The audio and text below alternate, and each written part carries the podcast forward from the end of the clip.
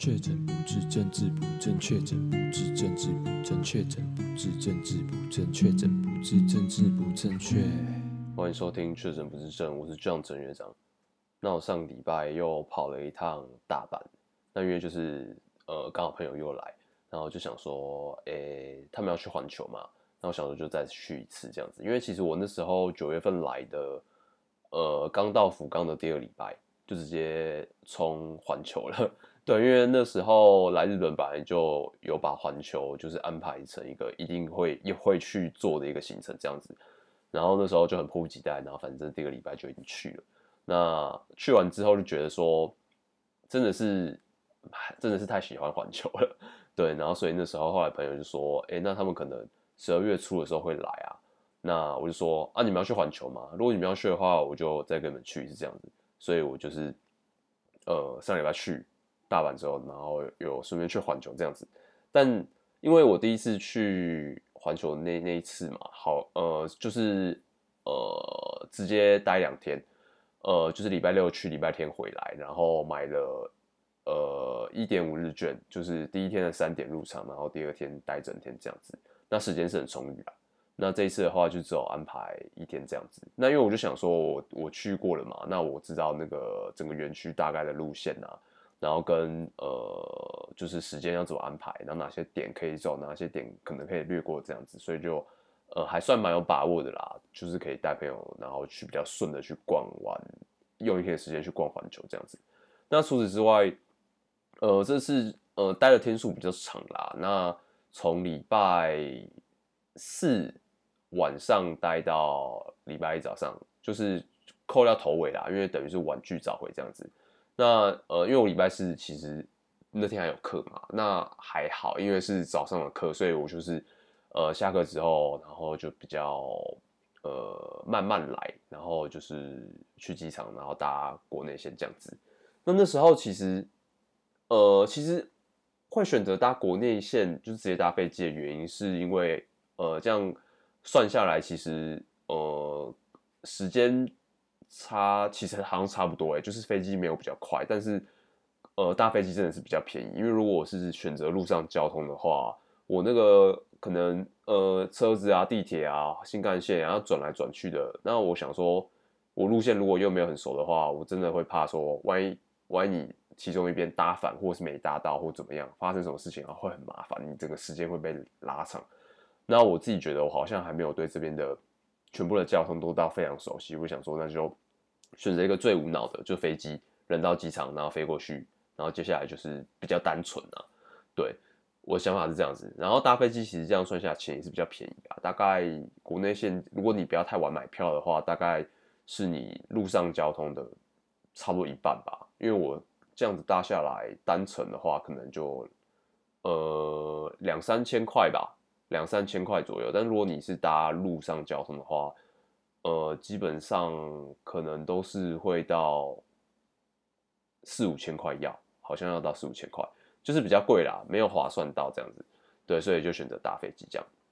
那这次也算是，呃，真的是自己一个人在日本，就是境内，然后自己去搭飞机啊。那因为其实之前从台湾过来的时候，我觉得不太算啊，因为你你在台湾的时候，你机场就是。呃，大家都会说中文啊，然后你也很熟悉的地方，所以我觉得比较没有什么困难，然后也比较没有什么没有什么压力这样。然后上一次去大阪的时候，也是因为跟有有跟朋友同行这样子，那就是也是都是抱大腿啊，就是跟着而已啊，就是没有真的很认真或者是很仔细的在观察哦，接下来要怎么做或干嘛干嘛。那所以这一次的话，就等于是真的是自己要去看路线啊，就是从福冈到。呃，关西机场，然后接下来要怎么转车啊？然后才会到跟朋友会合的地方。这样，因为朋友直接就是飞大阪呐、啊，从台湾直接飞大阪。那我这边的话是直接从福冈飞到羽田，然后再转车，然后到会面的地方这样子。所以就是有比较认真，然后去看一下一些路线等等之类。但其实老实说没有很难呐、因为其实现在 Google Map 真的非常的方便。就是你只要是提早稍微先做点研究，然后先稍微设定一下你要出发的时间啊，然后跟日期啊，然后选择你要使用的交通方式啊，基本上我觉得算是它上面资讯都已经非常清楚了啦。我觉得不太不太会出什么状况这样子。那我自己这次的经验的话，就是整个都还蛮算还蛮顺的，都是完全就是照着 Google 的指示，然后去行动这样。那其实因为我本来就选择一个比较简单的方式，就是坐飞机从福冈这边飞机到关西机场之后，下车之后直接从呃我国内的航站的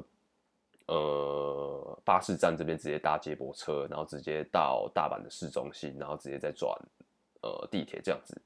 所以其实就是相较之下已经比较单纯了。只是那时候就是到机场，因为其实机场这边的巴士站啊，很多的很多的。站牌就是很多数字啊，那其实你也，他好像上面有写说，哦，你要到巴士站搭接驳车嘛，但是好像没有到很清楚说你要在哪一个号码、哪一个车站、哪一个月台去搭车，所以那时候我刚到的时候，其实有点有点 confuse 这样子。然后因为我那种时间算算的蛮准，就是还蛮没有到很紧，但是就是算是刚刚好的，就是我我呃。呃，算是不用很赶，但是呢，我也不能拖到，所以那时候就是马上去服务那个服务台，然后去问说，哦，那我这台可能要到大阪梅田的这台接驳车啊，啊是在哪一个月台这样子，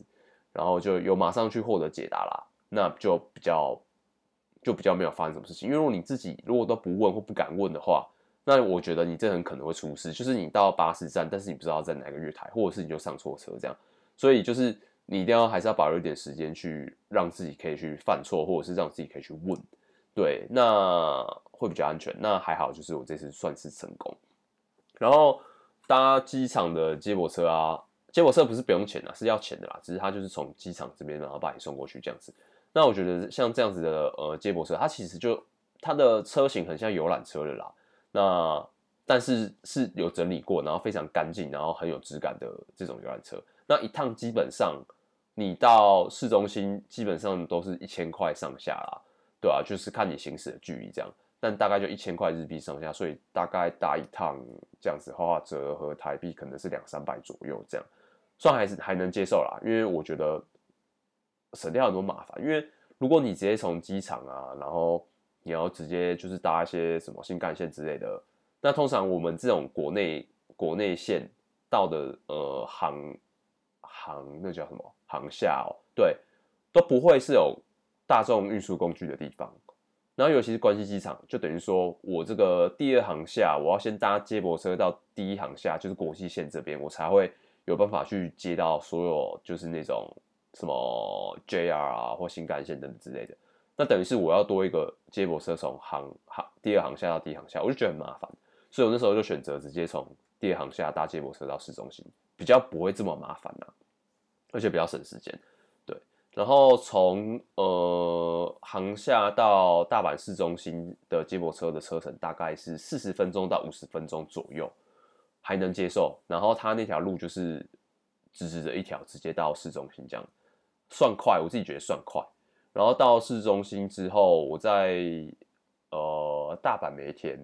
然后转地铁这样子，然后就直接到会合的地方了。那那时候也是一样，就是像因为其实无论是关东还是关西啦，只要是你你在东京啊，或者是就是像大阪这样子很热闹的都市跟市中心，那其实它的地铁的系统是非常的复杂的，就是有很多不同的线，然后还有很多不同的呃呃运输的不同业者，然后。颜色很多啦，然后路线也很多啦，然后你真的是要很小心，因为光是不同的路线，可能就是有，就是有七八个车种啦，你就很容易就搞不清楚状况。因为那时候，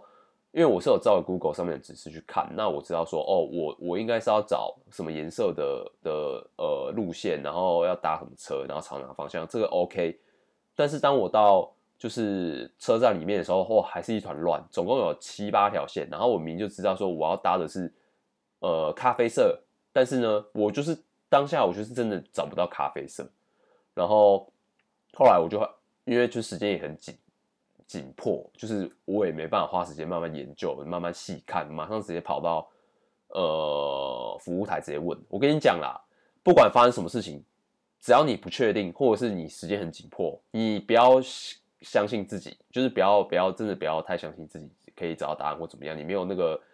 那个闲情逸致。如果你真的搭错了或怎么样，非常麻烦，所以你就赶快问就对了。然后我就马上就问他，然后他跟我说啊，那你这个要是要搭六号哦。然后我那时候就好，那我就走去六号，然后我发现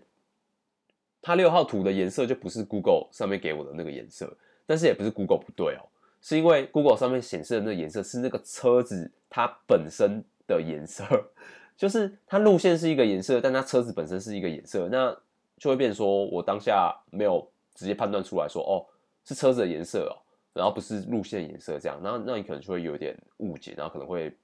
会发生一些 trouble 跟一些事情这样子，对，而且你在月台，你怎么可能看得到车子？你当然不会知道说你到底要搭哪一台车啊，对啊。然后反正就是还好，我赶快问呐，刚好就直接，因为车子已经在月台上了啦，就直接进去这样子，所以就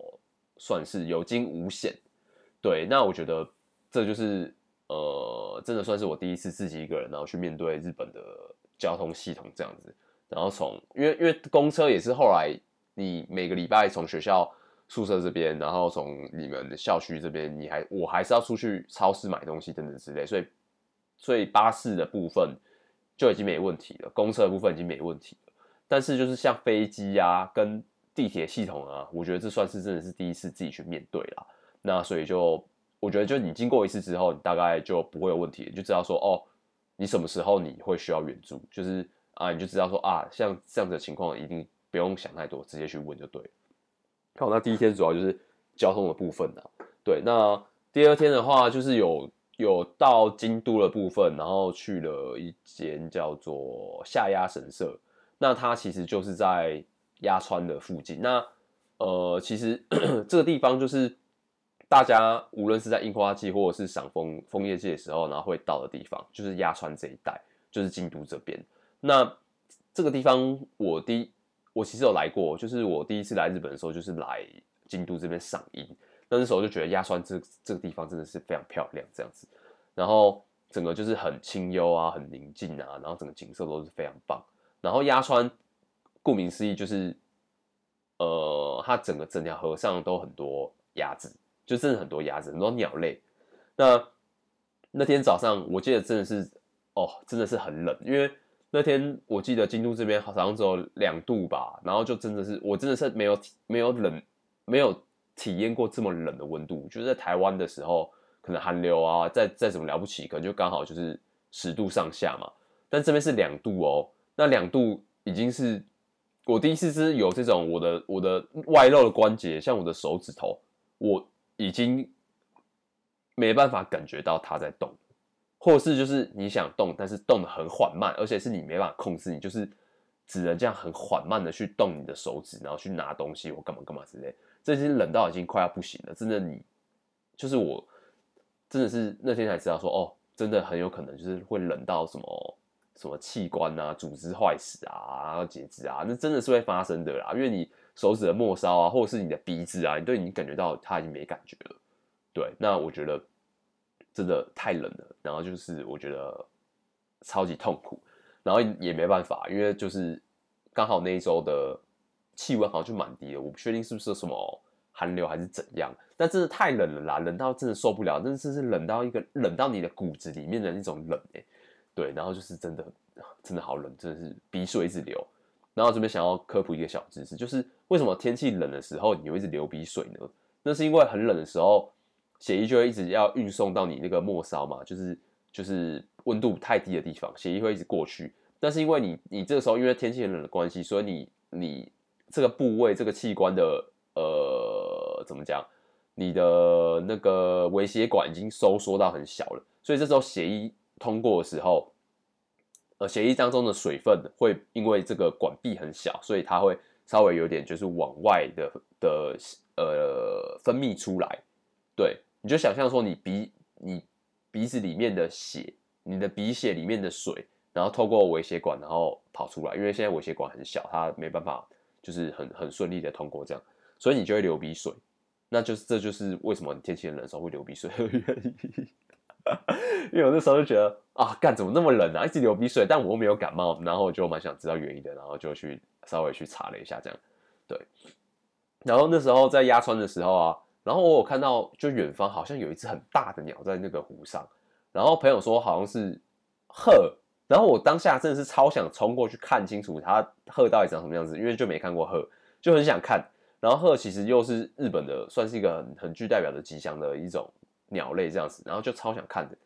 然后但是因为要赶行程的关系，所以就没有停留。对，觉得我真的觉得蛮可惜的，我真的觉得蛮可惜，真的好想看。对啊，然后。顺道一提啦，那像日本呢、就是乌鸦也超多的。那乌鸦在日本的话，其实算是一种幸运的鸟类，就是看到它，它是会等于是它是会带来福气的鸟类。然后我以前对于乌鸦，因为台湾没什么，没有乌鸦嘛，应该应该不是没什么，是没有，就是我完全在台湾，我完全在台湾没有看过乌鸦这样子。那日本乌鸦超多，而且其实乌鸦很大哎，乌鸦基本上就只比你一般。就是的那种鸡，就是你吃的那种鸡，还要再小一点点而已，所以它还是其实体型是非常巨大的。就是它如果离你很近的话，你会觉得它可能会会啄你，然后啄你的话，你可能真的是会流血的那种的那种巨大这样子。对，然后反正鸭川的附近整个周遭啊，我觉得动物就超多的，因为可能是因为有水的关系吧，然后加上那边本来就是已经很靠山，然后就就是也名胜古迹居多啦，不是一个。那种城市发展的那种类型的城市的一个区域这样子，所以自然环境啊，就是保持得很好，然后就有很多动物，所以我就觉得那边很干净，然后我很喜欢这样。然后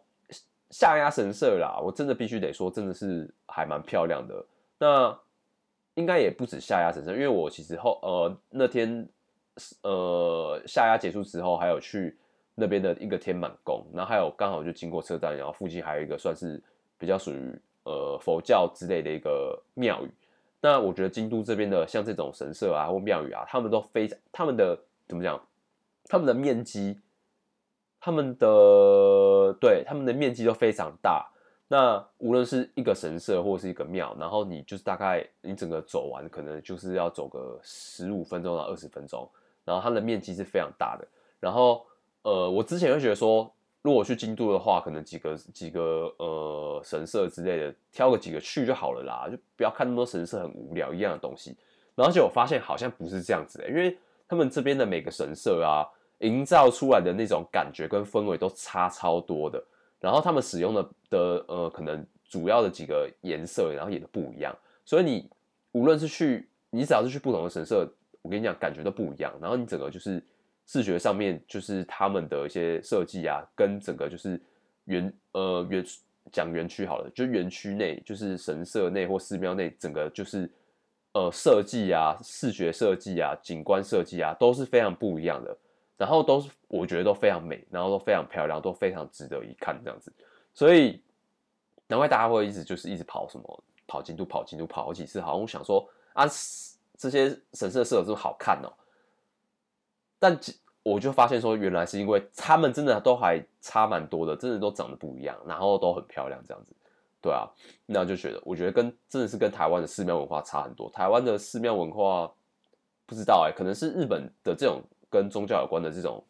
场所，他们可能还是比较走一个简洁啦，就是不会用到太多颜色，然后呃，建筑本身的话就是。算是走一个比较简约的概念，所以我可能自己比较喜欢这样子的呃建筑风格，所以我比较喜欢像是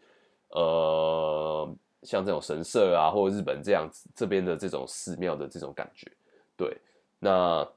台湾对我来说就比较还好，自己比较会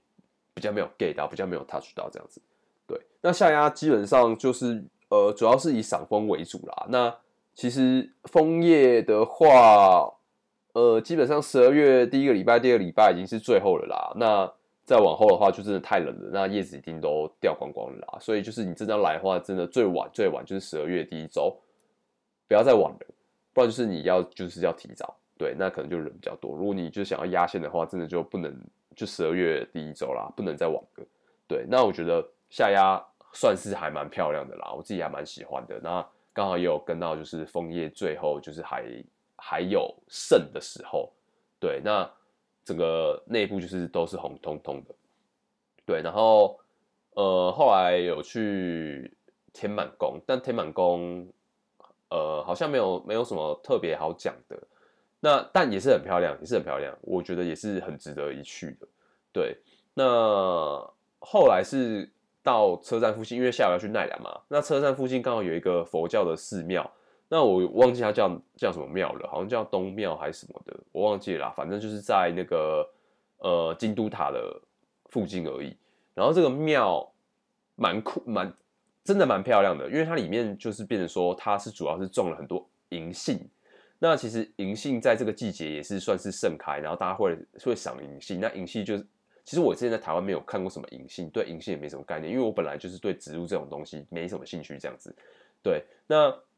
银杏就是一种叶子是黄色的植物，然后，然后就是在这个季节的时候，它差不多就是叶子也会开始掉嘛，那就会变成说，如果是银杏林啊，那就会变成说它整个地板变成一片金色的、金光闪闪的一片，那其实也是很漂亮，因为我其实从来没看过，那第一次看到说，哦，原来银杏是这样子哦。然后，原来日本也这边也是有一些地方是可以赏银杏的，但是不得不说，哎，就是银杏真的还蛮臭的，因为那时候我就是在拍，就是呃地上这些呃银杏的落叶的时候，就觉得怎么会这么臭啊？我想说我自己是不是踩到大便还是怎样？然后结果不是，然后好像是因为银杏本这个植物本身本来就会蛮臭的，就是它就是会有一种很像狗屎味的那种味道，所以就是有点违和啦，就是。画面非常漂亮，但是实际上就是一直传来那种狗屎的味道，对，就有点有点呃，就是突然有点干呕的感觉，对。然后呃下午啊，然后去奈良，因为我之前没有去过奈良，所以我这次就是一直很坚持，就是很就是希望说，就是奈良这个点拜托一定要排进去，那可以圆我一个月光，因为我真的很想去那边跟就是鹿玩这样子，因为我自己真的好像还蛮喜欢动物的。对然后这次的话是有，呃，先预定一个特殊的列车的车款。那其实就算因为日本这边好像蛮多那种特殊的那种列车的车厢，然后有时候就是会根据一些呃地区的一些特色，然后去做一些特别的设计。这样，那我自己不是铁道迷啊，所以我也不太知道说哦这些车厢。跟其他车厢有什么不同？但是它就是那种非常高级豪华椅子，然后它是可以就调整方向的，你就可以直接看着窗外的风景。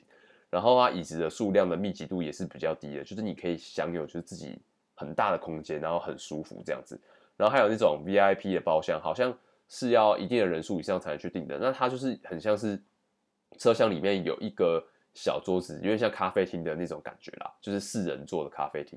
像有点像星巴克那种感觉。然后你就四个人可以这样很 chill 的，就是坐在你们有点类似那种小包厢的那种概念的那种开放式包厢的概念啊。对，那我自己不是铁道迷嘛，但是我还是有跟我同一节车厢，我我还是有看到另外一个乘客，他是感觉应该是那种很很热情，然后呃很喜欢铁道的那种很热衷的铁道迷。然后他一进车厢，他一早他就是车车子一到，他就马上上车，然后他就开始把他的。装备整个架好，他就直接架了一支小小的那个收音的麦克风，然后在车厢的那个呃扩音器那边，他可能是想要收就是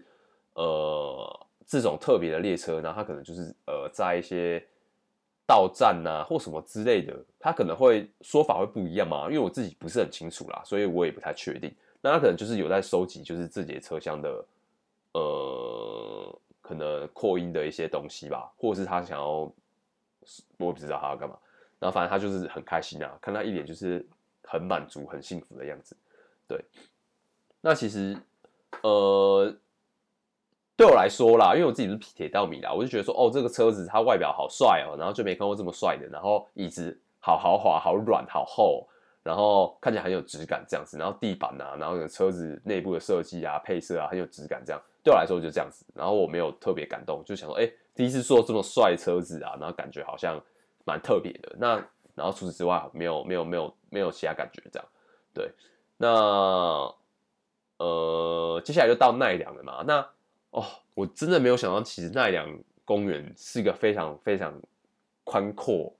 很大很大的一个区域。哎，就你如果真的慢慢的走啊，要把整个奈良公园都走完、绕完。一圈的话，你最起码真的会需要抓个三小时或四小时，哎，那不，那其实我之前就想说，为什么那么多人都说哦奈良这边可以玩很久，我就不懂，就是啊不就看看路吗？为什么就是大家都会说哦可以玩一整天或怎样？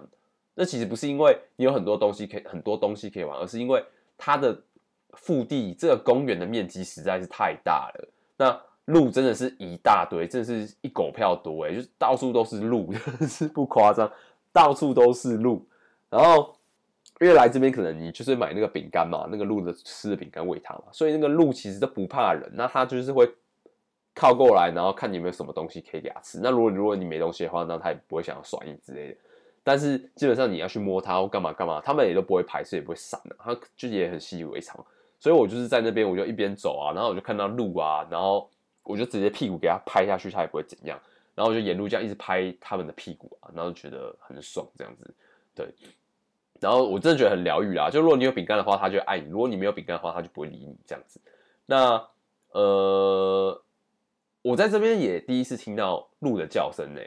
那鹿的叫声。其实跟我想象中的完全不一样哎，就是他们的叫声是一种很细、很柔，然后很很尖的，就很不像那种很勇猛的动物会发出来的叫声。他们的叫声就是有点像，我想一下他们怎么叫，他们有点像是这样，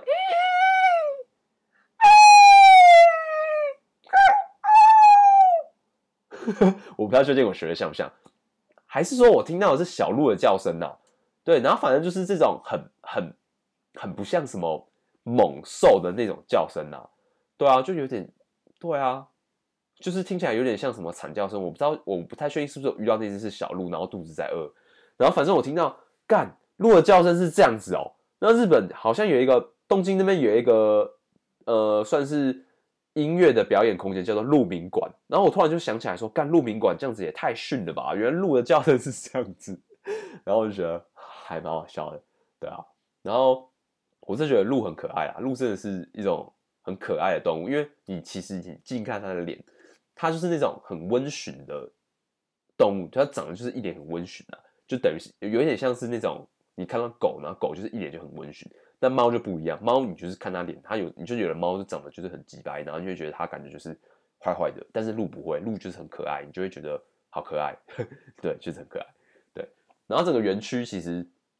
因为鹿本身是草食性的啦，所以它大便其实是不会臭。那我觉得就是你没有什么时间压力的话，它里面刚好有一个神社，然后跟一个寺庙，那都需要呃入场的入场费，大概五百日币上下，大概折合台币一两一百五左右吧。那我觉得都可以去稍微看一下，因为其中像那个这边这个神社里面好像就有一个有一棵那个千年的。植物一个一个，反正就是有一棵大树啦，对，然后另外一个那个寺庙里面就有一尊大佛，那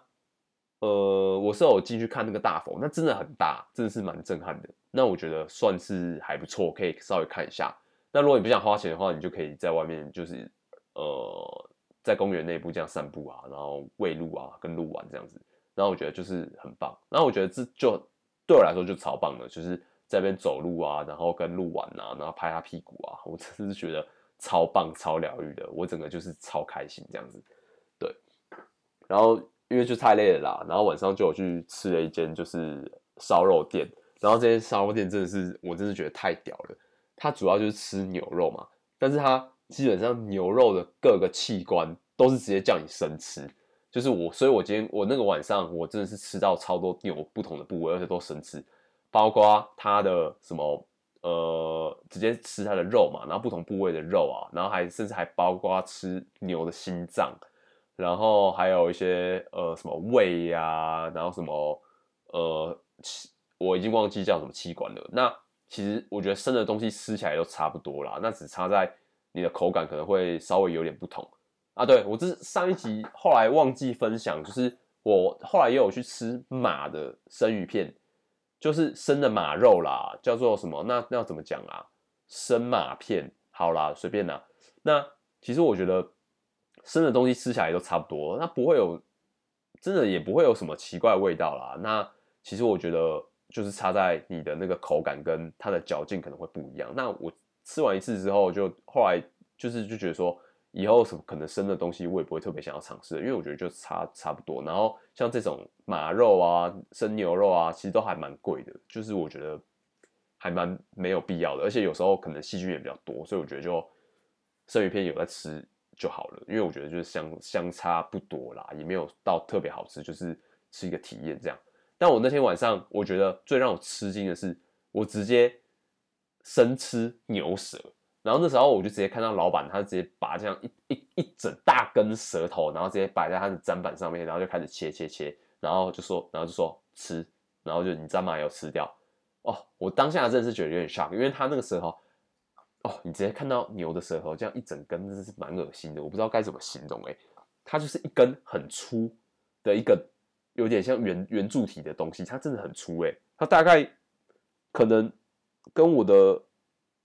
大腿可能没那么粗啦，小腿吧，因为我腿算蛮细的，所以我有现在有点不太确定，说比较像是大腿还是小腿，可能是我的小腿再稍微再粗一点吧。然后因为为什么我会觉得很恶心，是因为因为它本身舌头很粗嘛，然后加上它的舌尖前面其实是黑色的，所以你其实看的时候会觉得真的有点有点会觉得有点想吐，然后加上就你又是生吃，你就等于是你你他妈你真的是在跟一只牛在拉鸡耶。然后重点是你吃下去的时候，你那个干，你那个口感还真的是，还真的是有点像在喇鸡的感觉，然后就心情有点复杂，对。但你以后还要不要再吃？可能不会特别有兴趣，对，就是因为生的东西就是这样子。只是那个当下你的心情是蛮复杂的，对，就是有点难以形容的一种奇妙但又熟悉的感觉，对。然后那天后来吃一吃也是，哦，真是。太饱，那个 set 真的是太饱，各式各样的生牛肉，然后，然后又又烤肉，然后反正后来吃到最后，整个就是觉得好油腻，快受不了了，对啊，然后后面真的是没办法了，然后最后还老板问说，那最后一道是炒饭或是冷面，那要不要帮你们做？就是 分量少一点，我们就说好，真的是真的是没办法再吃这么多了，对，那最后是吃他的那个很特别的一个冷面啊。哎、真的好吃哎、真的那个蛮特别，那是我整个晚上印象最深刻的。它可能是有用牛肉汤去弄吧，就是它这个冷面的汤头好像是牛肉汤，然后那那个面我不知道它到底怎么弄，真的是太特别，就是很像刚冰镇完，然后很很冰凉 Q 弹，就是真的太美味。可能是因为前面真的吃了太多很油腻的这些肉类，然后觉得很受不了。刚好吃到这个冰冰凉的东西，我真的觉得太棒了，你知道吗？真的太棒，真的是救了我，因为我当下已经快不行了，就甚至就是最后上的的那个牛肠，我已经跟老板说，我真的吃不下了，我真的没办法了，就是没打没打，真的不行了。对啊，然后反正就是也是算是特别体验的啊，那个牛舌跟最后那个冷面，真的算是我真的是有有有有吓到，不同的吓到，但是都吓到，对，然后。呃，接下来隔天的话是去心斋桥。那心斋桥我就没有什么好讲的，因为其实固力国，固力国大家知道我在讲什么？就是那个跑跑人，就是会在心斋桥那边看到那个跑跑人。我自己是不知道他到底有这有好看到，就是真的是每每年每天都有这么多人一直要去找他拍照，我是不是很懂啊？对啊，那。但是因为朋友没去过，那就是我觉得没去过，你至少也要去一次啦。那你去一次之后，你就可以跟人家讲说，哦，那个地方真的很无聊，你才有资格去讲这种话。对，那心斋桥本身就是一个购物的地方啦。那因为我自己就没有什么喜欢买或想要买的东西，所以我觉得还好。那我自己本身就是一直在找吃的，那我还真的是吃到蛮多好吃的东西欸。因为呃，我平常会看球赛嘛，看篮球，看 NBA，那他。常常都会有那种速食广告，那其实这些速食广告还没有到台湾去，呃，展店，所以我每次看到这些广告都觉得靠，这个广告拍得超好吃，但是我根本就是吃不到。然后这些广告都是素食广告，都是卖汉堡的啦。那刚好因为其因为日本新斋桥这边算蛮热闹，所以这种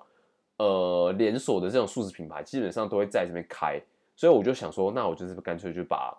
呃这些素食品牌整个吃一轮好了，因为就是你在台湾也吃不到。然后你一天到晚就看到这些广告，你就觉得很想吃，那就干脆来吃好了。所以我就是有吃了几间啦，就是我看到的，像呃 Wendy's 啊，那 Wendy's 我自己觉得还好，就是我觉得它的那个比较特别是它的那个美乃滋啊，就是应该算是黄芥末酱吧，那个还算蛮特别，还算好吃。然后还有一家是日本他们自己的，好像是乐天开的吧，好像叫做 lo 塔罗塔利亚还是什么之类的啊。我觉得这家的汉堡就还蛮好吃，还算特别。那我我也不知道该怎么形容。那我觉得就是大家有机会的话，可以去找一下，就日本的乐天的素食的连锁品牌拉托利亚。如果我念对的话，叫就叫做拉托利亚，L O T T E R I A 吧。对，前面就是乐天啊，Lot Lot Lotte。Lotte 是算了，我不会念。我觉得它牛肉汉堡还算还蛮好吃的，是它是蛮特别，它的那个肉排的味道会有点像是呃台湾的热炒店会吃到那种牛肉炒洋葱的那种味道，对，算是蛮特别的。然后还算蛮喜欢。然后 Shake Shake 也是很有名嘛，那 Shake Shake 我自己觉得过誉啦，因为大家会觉得说它的那个什么薯条很好吃啊，但我吃的时候。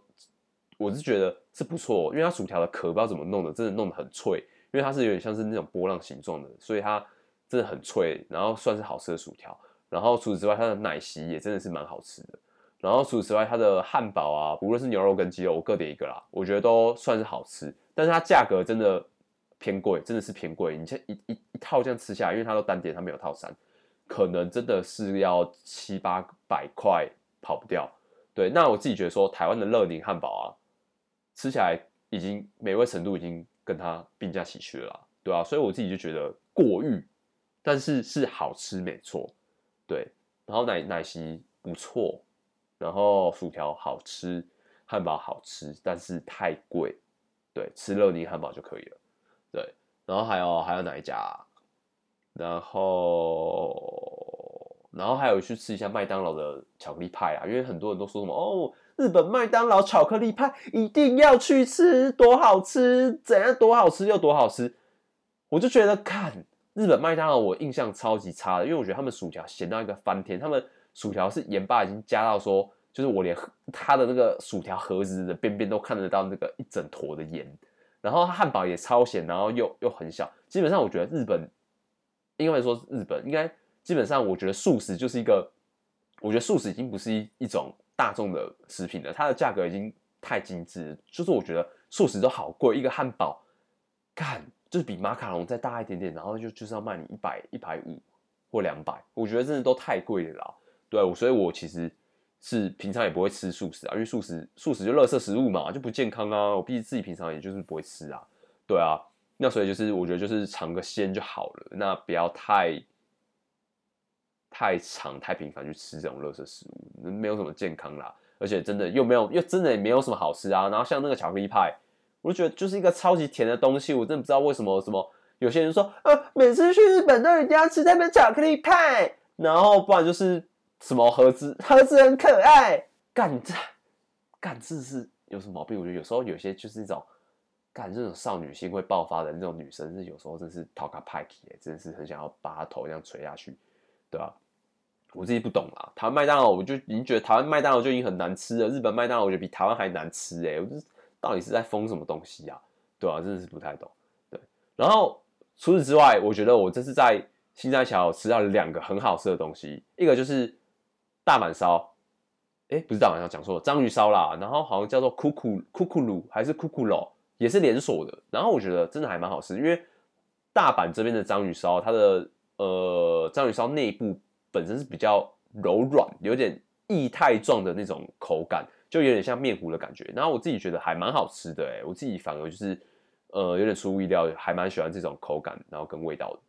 然后另外的话，我真的是激推的，就是最近好像蛮红的，叫做 Strawberry Mania，就是专门做草莓大福跟草莓产品的。然后一我一直在台湾就觉得说草莓大福就是一个超级盘子在吃的东西，贵，然后又不又根本就是没有什么了不起，因为草莓本身就是一种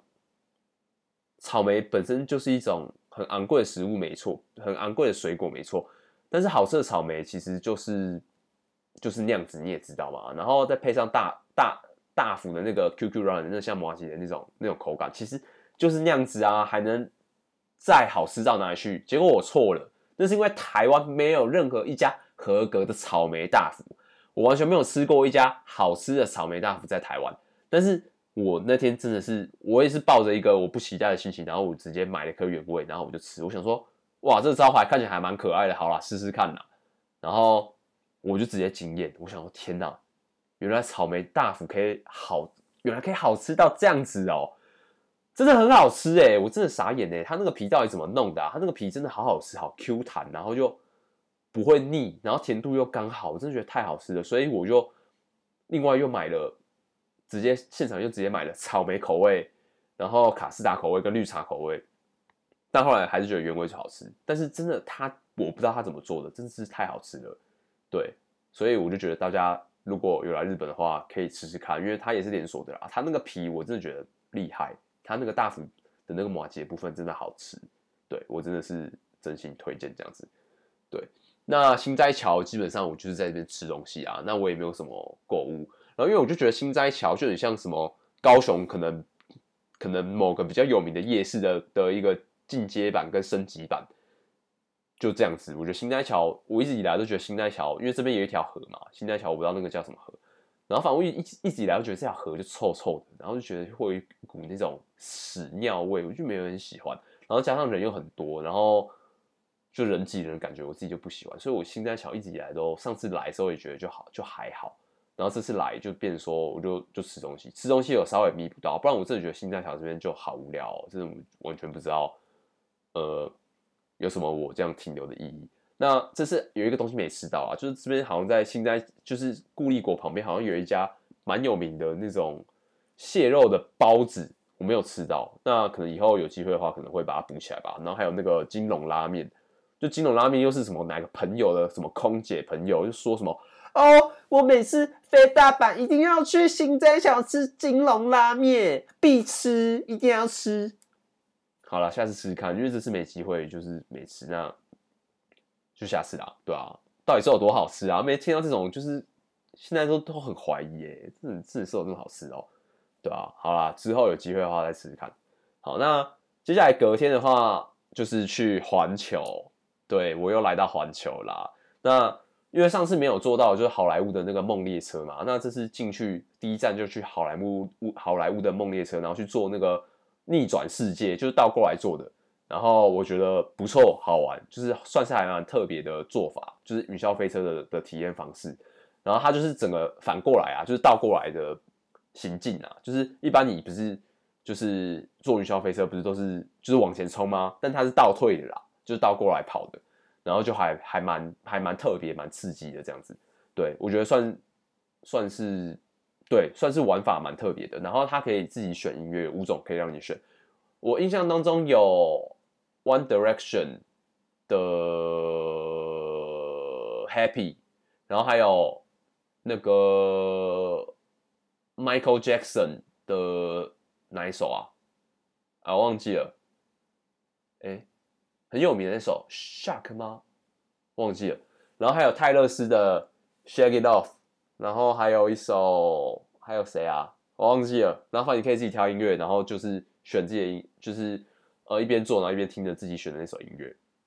对，那我觉得还 OK，算是算算好玩的啦。对，然后接下来就有经过史努比跟芝麻街，那。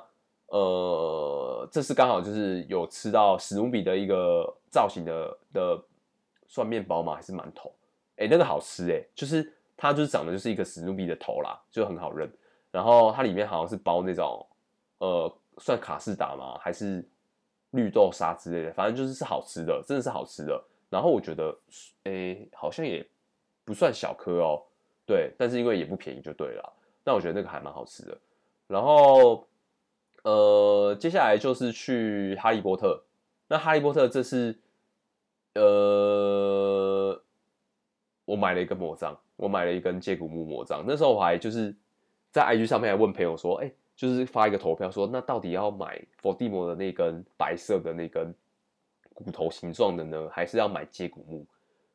然后因为我就觉得这两根对我来说都算是好看的，然后我自己都还蛮喜欢，就是这两根魔杖的持有者，一根。主要一根就佛地魔嘛，白色那根嘛，像骨头那根。另外一根接骨木，奇基本上后来就是算是邓布利多在持有啦。就是这两根，我觉得算是造型好看，然后对于持有者本身也算是蛮喜欢的。这两个角色算蛮喜欢的。然后那时候我在来的前一个晚上，我还去测说，哦，就是现不是有很多那种哈利波特线上测验吗？不是要么要测测一下你你你属你属于哪个学院，然后你的护法是什么动物，然后你是适合用谁的魔杖，就是很多这种测验嘛。然后我就有测啊，然后我就测出来，还刚好就是那根接骨木魔杖，然后就然后我就觉得，好，那我不信，那我在 IG 上面就 po 文问朋友，就是。投那个投票，然后就干。每次我不管是就是真的很想知道什么答案，然后按投就是发投票，每次都票数都一样，是觉得很烦。但是我后来还是觉得还是接古墓好了啦，因为我觉得接古墓的的整个感觉好像还是比较比较我一点，因为我觉得佛地魔那根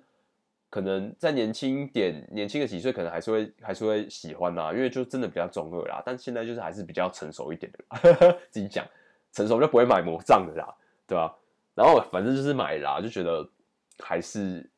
还是心里的渴望一直都存在着，所以就买下去了。对，那除此之外，袍子的话是因为刚好朋友有资源啊，有史莱哲林的袍子，因为我本身的人设就还蛮史莱哲林的，然后我周围的朋友都觉得说，干你就是妈的，你就史莱哲林啊。你不是史莱哲林，就是阿兹卡班呐、啊！妈的，你这个人，对吧、啊？所以就是大家基本上觉得我的、我的、我的人设跟我本身的个性啊，跟我整个人的调调就是很史莱哲林这样。那我也很爽，因为我就是我也只想当史莱哲林。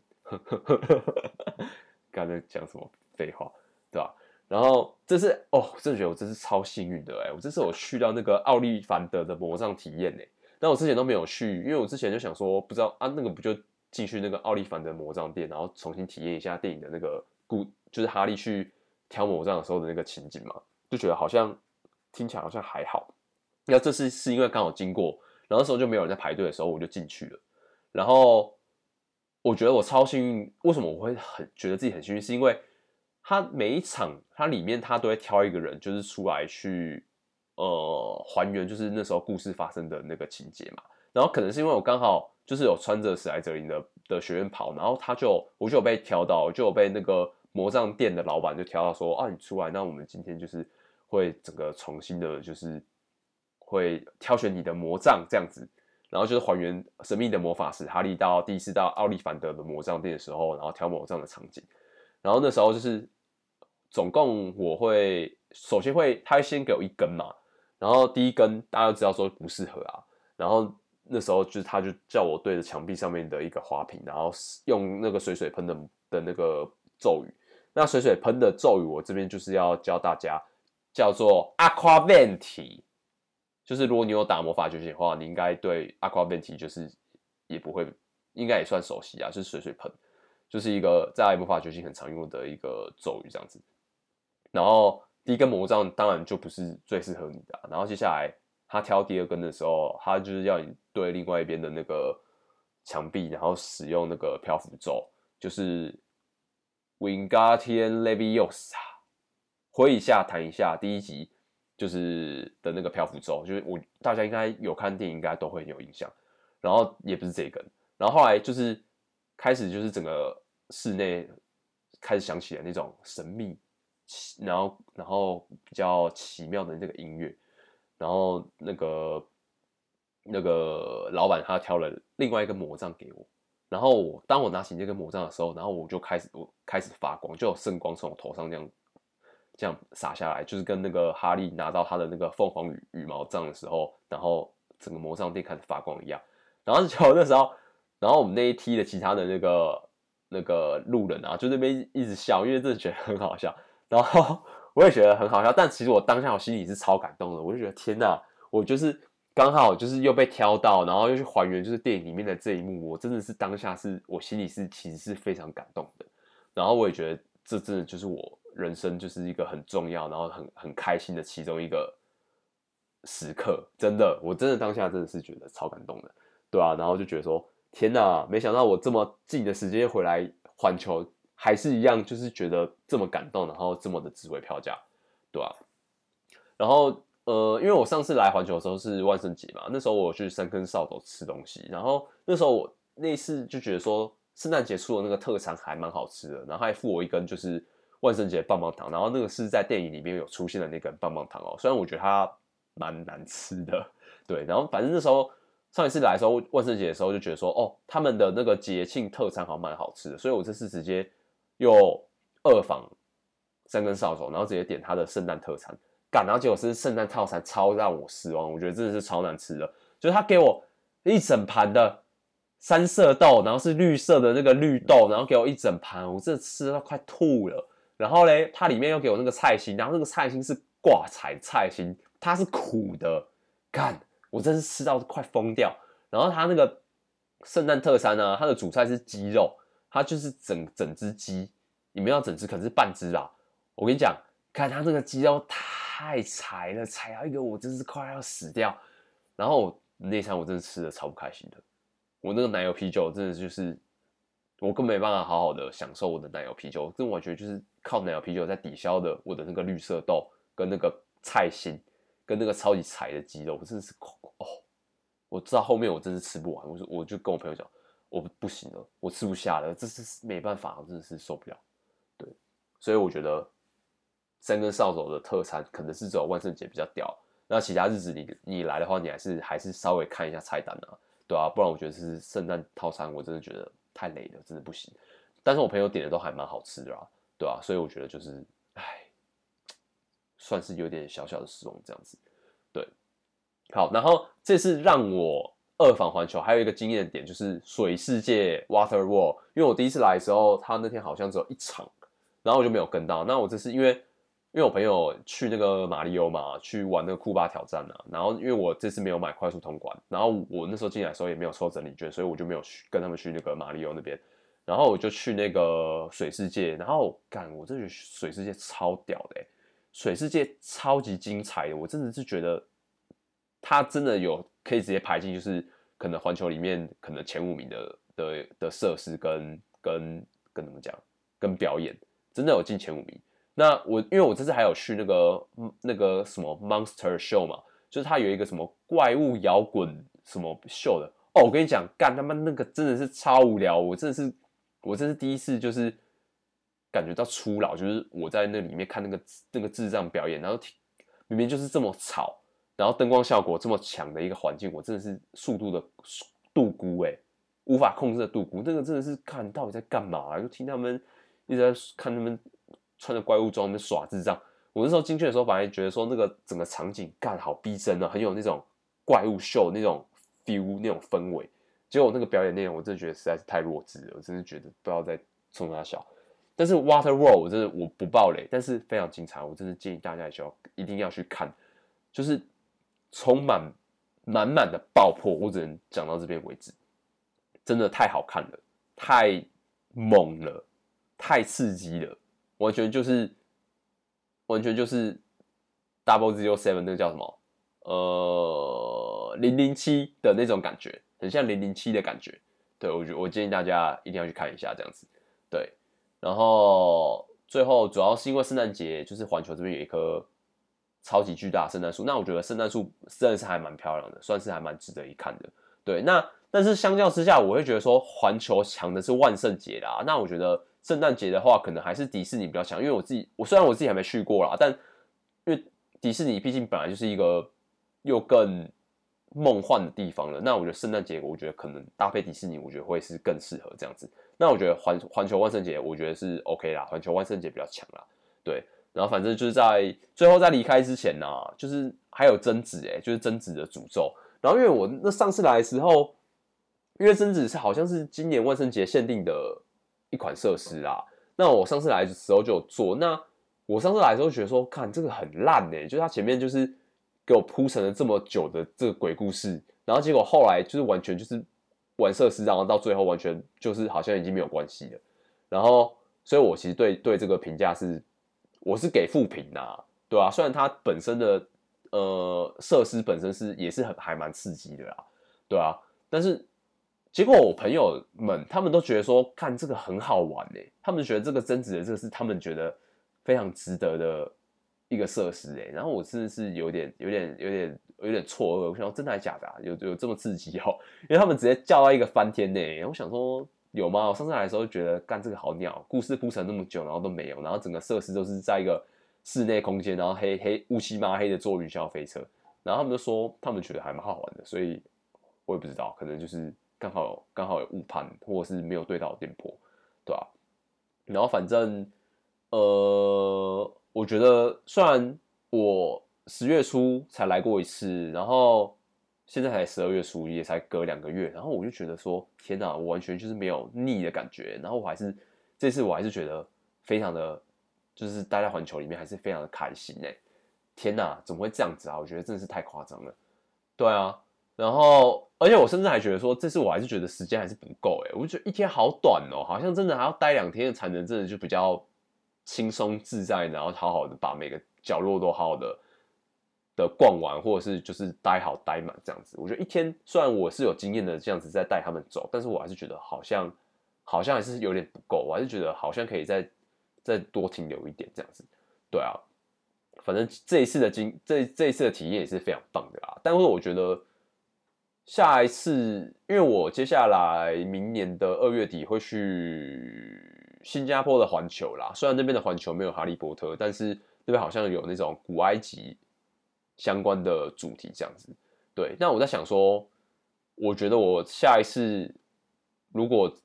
真的还想要为哈利波特去环球的话，我觉得我会想要去奥兰多的环球诶，因为我后来就是稍微做点研究，发现其实奥兰多的那边的环球好像是更还原，因为其实像是大阪这边的哈利波特这边呢、啊，它其实就是活米村，然后再把斜角巷整个融合 fusion 在一起，但是奥兰多那边的哈利波特啊，好像更完整诶，就是。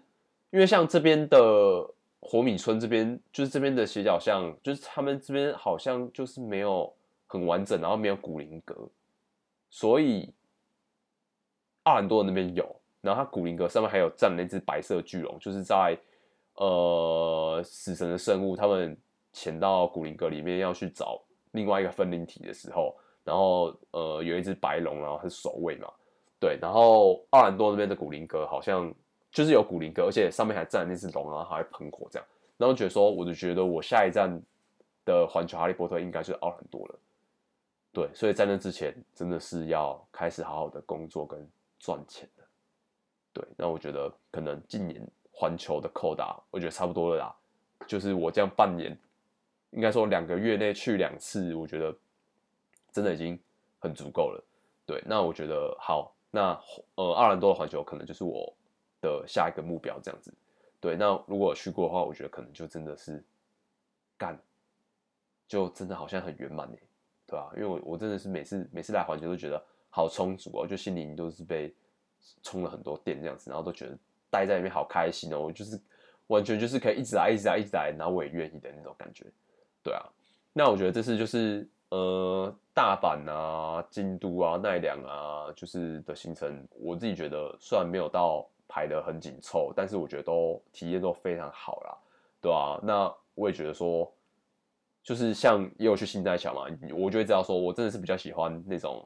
有那种景点啊、名胜啊、建筑啊，或者是动物之类的行程。我真的不喜欢去那种购物派呀、除非我就去吃东西，那我还能接受，不然我真的是觉得我现在非常清楚自己喜欢哪一种路线、哪一种 style 的旅行方式的，对啊。那以后可能就是会比较好排行程啊。好，哇，这集讲好久，讲了快一小时。那这集分享先到这边，下一集拜。